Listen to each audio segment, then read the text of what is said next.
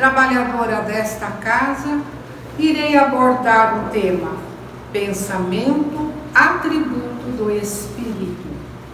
Primeiramente, eu convido a todos para que, unidos em pensamento, possamos agradecer a Deus Pai pelo dom da nossa vida, agradecendo também a Jesus, nosso Mestre, aos benfeitores espirituais que nos assistem e que Deus Pai derrame suas bênçãos de paz e de amor. Que assim seja, graças a Deus. Será que nós já paramos para pensar que nós pensamos? Afinal, o que, que é o pensamento? Com certeza já ouvimos esta expressão: penso, logo existo. Então, essas palavras, essa expressão, é do grande filósofo matemático francês René Descartes que influenciou profundamente o mundo cultural europeu no século XVI. Mas a respeito de pensamento, nós temos várias citações. Se formos em O Livro dos Espíritos, na questão 621, nós vamos encontrar onde está escrita a lei de Deus? E a resposta na consciência. Se formos ainda pesquisar na Revista Espírita de dezembro de 1868, nós vamos encontrar o seguinte: o pensamento é o atributo característico do ser espiritual. É ele que distingue o espírito da matéria. Sem o pensamento, o espírito não seria espírito. E ainda na questão 76 do livro dos Espíritos, nos fala que definição se pode dar dos espíritos? A resposta: os espíritos são os seres inteligentes da criação. Então, nós podemos dizer que a inteligência, o pensamento, é um atributo do espírito. Nós sabemos que cada espírito tem a sua individualidade, os espíritos são imortais, povoam todo o universo, os espaços infinitos, eles estão por toda parte. E a linguagem dos espíritos é o pensamento. Todos nós que por ora somos espíritos encarnados, nós continuaremos vivos após a morte do corpo físico e seremos então espíritos desencarnados. Quem pensa não é o corpo físico, não é o cérebro, mas é o espírito que funciona como sendo uma estação emissora, receptora de energias. O pensamento não é algo ilusório, ele é real, é uma força sutil do espírito. Pensar é irradiar. Quando pensamos, nós estamos gerando energias boas ou más, segundo a nossa vontade. Isto é, de acordo com a qualidade dos nossos pensamentos. Portanto, nós somos o que pensamos. Muitas experiências científicas já demonstraram a realidade dos pensamentos, a possibilidade de transmiti-los telepaticamente, tudo isso independentemente dos órgãos da fala, da escrita ou de qualquer outro meio de comunicação ostensiva. Allan Kardec perguntou aos espíritos superiores: como se comunicam entre si os espíritos? E a resposta: eles se veem e se compreendem, porque o fluido cósmico universal essa energia responsável por tudo o que existe, envolvendo tudo no universo, é que permite que os espíritos se correspondam entre si de um mundo ao outro, tudo através do pensamento. Leon Denis, apóstolo do Espiritismo, continuador de Allan Kardec, ele identifica também o fenômeno da telepatia e ainda vem nos esclarecer que a dimensão dos pensamentos não conhece limites, porque suprime todos os obstáculos, liga os vivos da terra aos vivos do espaço, o mundo dos visíveis aos mundos invisíveis. Ele liga o homem a Deus. Então, o pensamento e a vontade são as ferramentas com as quais podemos transformar em nós e à nossa volta a sintonia, o padrão vibratório, tendo pensamentos puros, nobres, elevados ou não. Mas nos fala ainda também que a prece é uma das mais altas expressões da ação do pensamento, mediante a qual o homem, ele pelo pensamento entra em comunicação com o ser a quem se dirige. Ocorre a transmissão de pensamentos, ocorre o envolvimento. Então nós entendemos o que? Que o pensamento pode ser dirigido para qualquer ser na terra ou no espaço, de encarnado para desencarnado, porque uma corrente fluídica de energias se estabelece entre um e outro. Quantas vezes nós já tivemos até essa experiência, estamos pensando em alguém Passando alguns segundos, recebemos uma mensagem, uma ligação exatamente da pessoa na qual nós estávamos pensando. Então, toda essa energia fluídica, ela será de acordo com a proporção do nosso pensamento e da vontade. Então é assim que os espíritos ouvem a prece que lhes é dirigida, qualquer que seja o lugar onde se encontra. Então, isso vem nos esclarecer que a sintonia mental ela ocorre entre as pessoas que pensam, que vibram na mesma faixa, sejam encarnados ou desencarnados. E nós, quando pensamos, emitimos ondas mentais que podem ou não serem sintonizadas por outros, dependendo do grau de afinidade entre os seres pensantes que estão ali envolvidos. E muitas vezes nós desconhecemos a força que tem a mente humana, mas empregá-la com eficácia é uma meta a ser alcançada porque quando ela é usada para bons pensamentos, ela irradia-se, ilumina-se. Então, por isso a necessidade de estarmos sempre dirigindo a mente, o pensamento naquilo que é bom, naquilo que é coerente, naquilo que é justo, para que assim na nossa vida nós tenhamos a firmeza das nossas atitudes, das nossas decisões diante das situações que a vida nos coloca. Então, quantas e quantas vezes também ouvimos que o bem-estar físico e mental precisa estar apoiado no equilíbrio. Nós precisamos sim do equilíbrio na nossa vida, nem de mais, nem de menos, nem o 8, nem o 80, porque o equilíbrio é a harmonia entre o que se aspira, o que se faz e como a gente se comporta emocionalmente. Mas sem medo, sem ansiedade, sem os conflitos.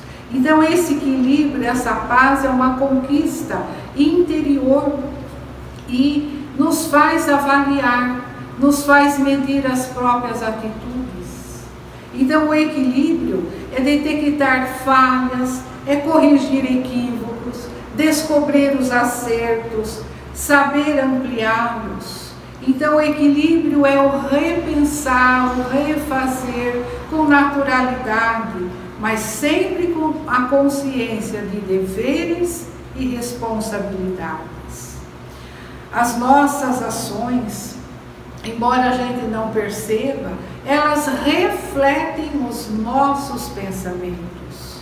O ser humano somente se conhece quando ele começa a tomar consciência das suas atitudes.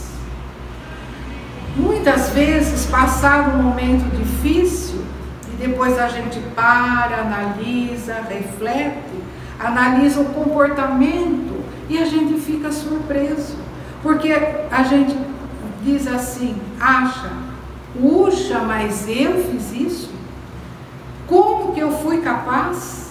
Então vocês vejam a importância dessa análise.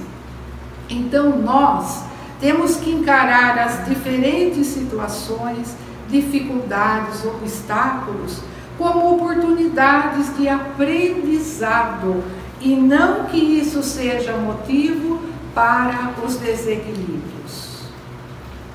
As dificuldades na nossa vida são como lições são bens morais que nós devemos compreender e armazenar.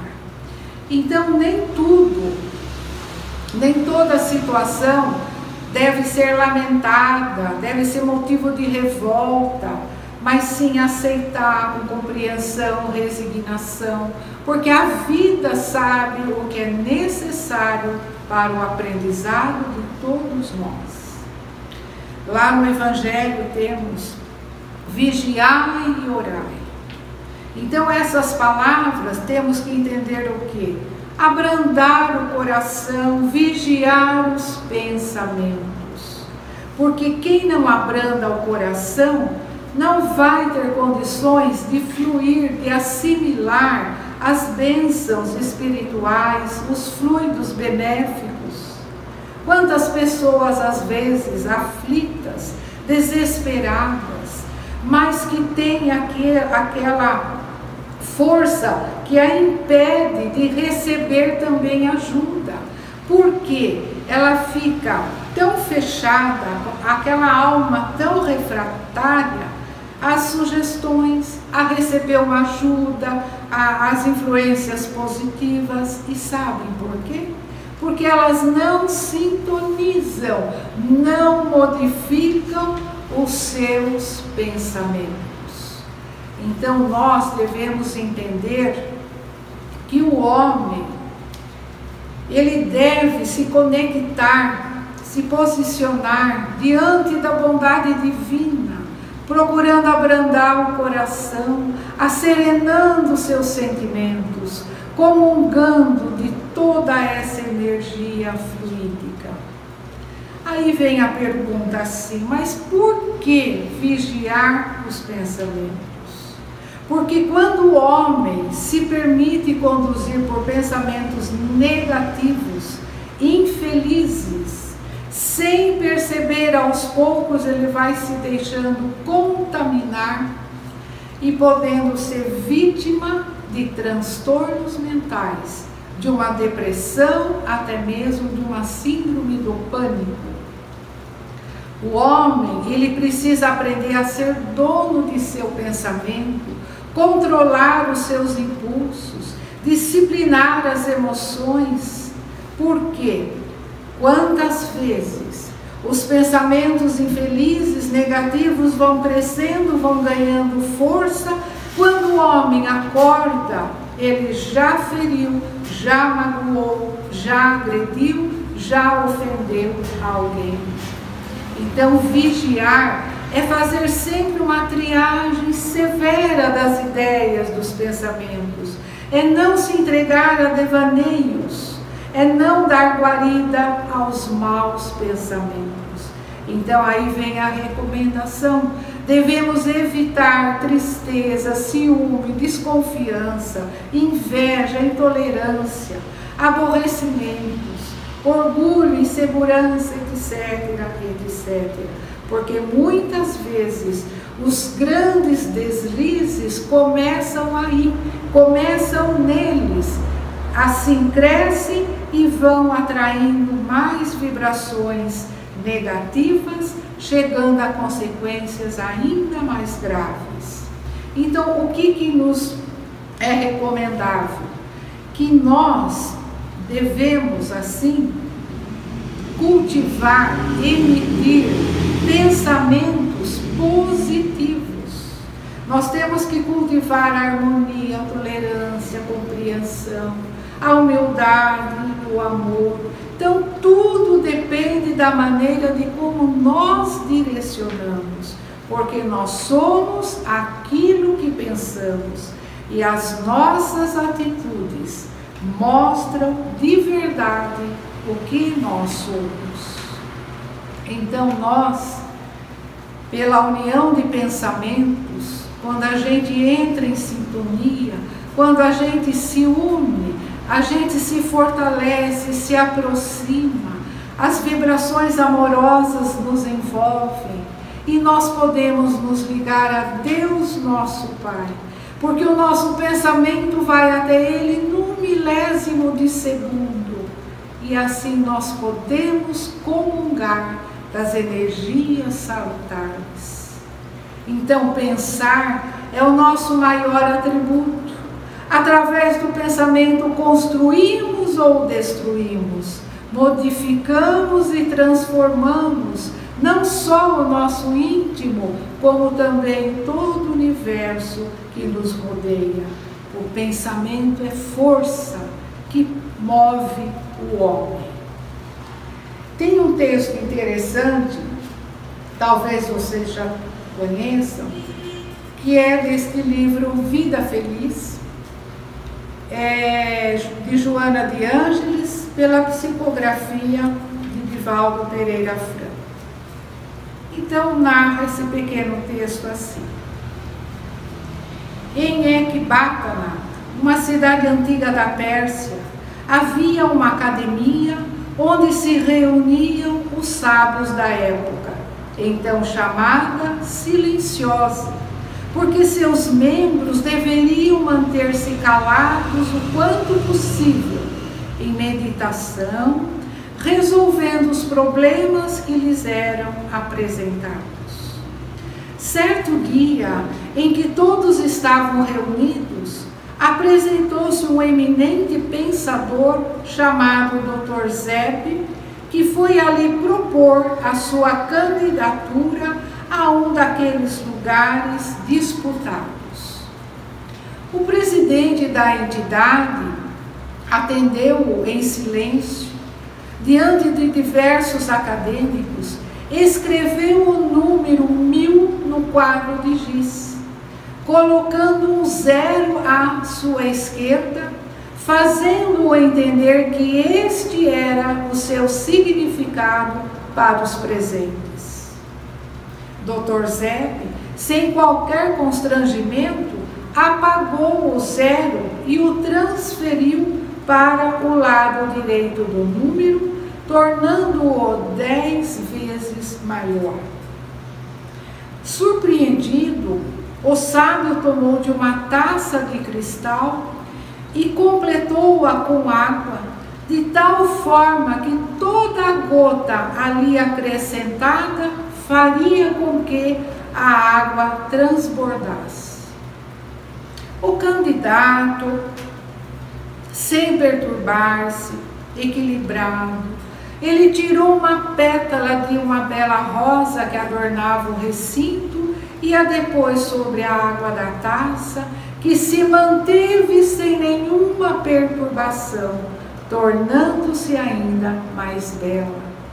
Diante dessa excelente resposta, Dr. Zeb foi então admitido como membro do Colégio de Sábios.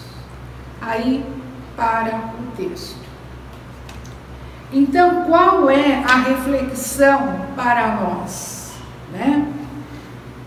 Esse texto ele nos mostra que mesmo passando por situações delicadas, difíceis, embaraçosas, às vezes a gente se considera assim como um zero à esquerda, mas sempre haverá uma saída, desde que a gente tenha calma, sem entrar em desespero. A solução para a gente sair desses momentos, o que é? É tomar uma atitude bem pensada, com firmeza, coragem, confiança. E nós podemos sim sair dessas crises quando também nós não nos considerarmos vencidos, derrotados ou fracassados. Então nós entendemos que tudo depende da maneira de como nós encaramos as diferentes situações. Sabemos, como espíritos imortais que somos, que nós ainda renasceremos inúmeras vezes tantas quantas forem necessárias para a gente desenvolver, aprimorar nossas capacidades e dentre elas a habilidade de lidar com os nossos pensamentos. Nós não podemos esquecer de que Deus, nosso Pai, conhece os nossos mais íntimos sentimentos e pensamentos, pois no plano espiritual nada fica oculto. Então, pensar é criar, escolher, é construir, e nós podemos sim sempre fazer o melhor. Quem não pensa, nada faz. Quem nada faz, não chega a lugar nenhum. Então vem uma pergunta: afinal, que tipo de pensamentos você alimenta? Qual a direção que dá ao seu poder de vontade? Então a resposta vem: pense, analise, decida e faça, porque sempre é tempo de recomeçar e de aprender. E encerrando, eu sempre recomendo também esse livro, muito bom, Superando a Ansiedade, que é pelo Espírito Maria do Rosário Del Pilar, pela psicografia de Eulália Bueno. E a respeito do pensamento, ela assim nos fala. O teu pensamento o que pensas traduz a harmonia ou o desequilíbrio em que paira a tua alma. O pensamento é força viva e poderosa que, por não ser palpável no mundo físico, é lançada ao mundo espiritual. E assim torna-se a tua própria carteira de identificação atraindo para ti e para o ambiente onde vives espíritos que se afinam contigo. Pensar é criar constantemente. Se desejas a paz, cria-a primeiro no pensamento e no esforço constante transforma-a em atos que a sedimentem em tua existência. Cada vez que emites um pensamento, dispensas energias vigorosas que te fortalecem ou te enfraquecem a alma, com reflexos imediatos no teu campo físico. Tu és o que pensas, e as tuas células físicas nutrem-se das forças dos teus pensamentos. Saúde ou doença são estados de alma materializados pela força do pensamento. Pensa corretamente e serás inspirado por Deus a encontrar as melhores soluções.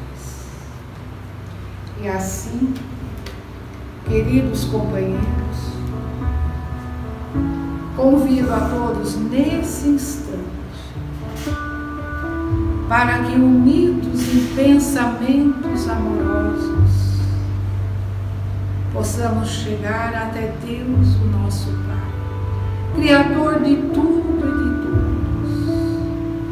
ao Mestre amado Jesus, aos benfeitores amigos, aos Espíritos superiores que nos auxiliam, nos assistem, para que assim Deus Pai possa derramar suas bênçãos de paz, de amor, que assim as vibrações amorosas possam chegar a todos os lares familiares, a todos nossos irmãos que neste momento passam por maiores dificuldades, que eles sejam, Senhor, amparados, envolvidos em fluidos benéficos, que tenham a fé fortalecida, a certeza do amor, do amparo, da misericórdia de Deus, nosso Pai. E assim, agradecidos por mais este momento estarmos aqui, reunidos, nós vamos nos despedindo, relembrando a oração que o Mestre Jesus nos ensinou. Pai nosso que estais nos céus, santificado, Senhor, seja vosso nome. Venha a nós o vosso reino. Seja feita a vossa vontade, assim na terra como no céu. O pão nosso de cada dia nos dai hoje.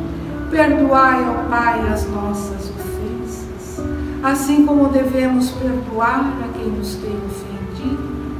E não nos deixeis cair em tentação, mas livrai-nos de todo o mal. Que assim seja. Graças